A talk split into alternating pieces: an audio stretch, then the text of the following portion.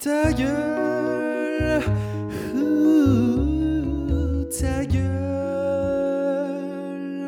Ta gueule Ta gueule Ta gueule Ta gueule Ta gueule Ta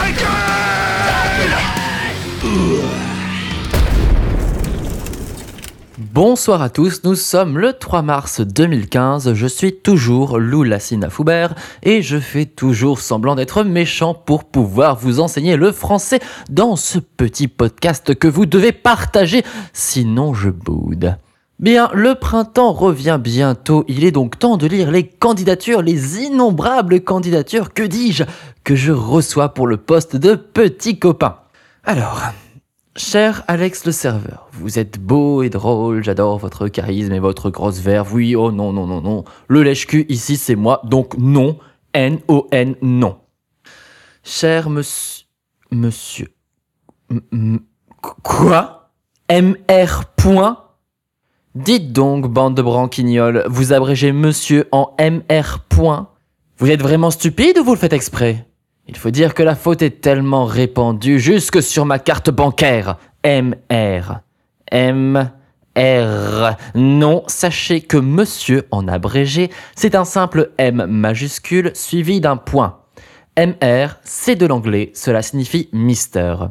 Que signifie donc ce petit point après le M? Il indique simplement que le mot est tronqué, comme derrière, etc. Je vous renvoie à l'épisode 21 de Ta gueule pour en apprendre davantage sur cette expression. Vous allez me dire, mais monsieur Alex le serveur, pourquoi il n'y a pas de point derrière madame ou derrière docteur? En effet, madame s'abrège MME et docteur DR, mais il n'y a pas de point derrière. La raison est simple, les lettres de l'abréviation correspondent aux premières et aux dernières du mot, alors que le point symbolise une troncature. Tant que les lettres sont écrites dans l'ordre du mot, il faut mettre un point à l'abréviation, sinon non. Par exemple, en abrégé, abrégé s'écrit ABR tandis que cordialement s'écrit CDLT sans point. Et c'est une horreur orthographique évidemment. Je ne vous ai pas parlé de mademoiselle car ce terme est voué à disparaître du langage courant.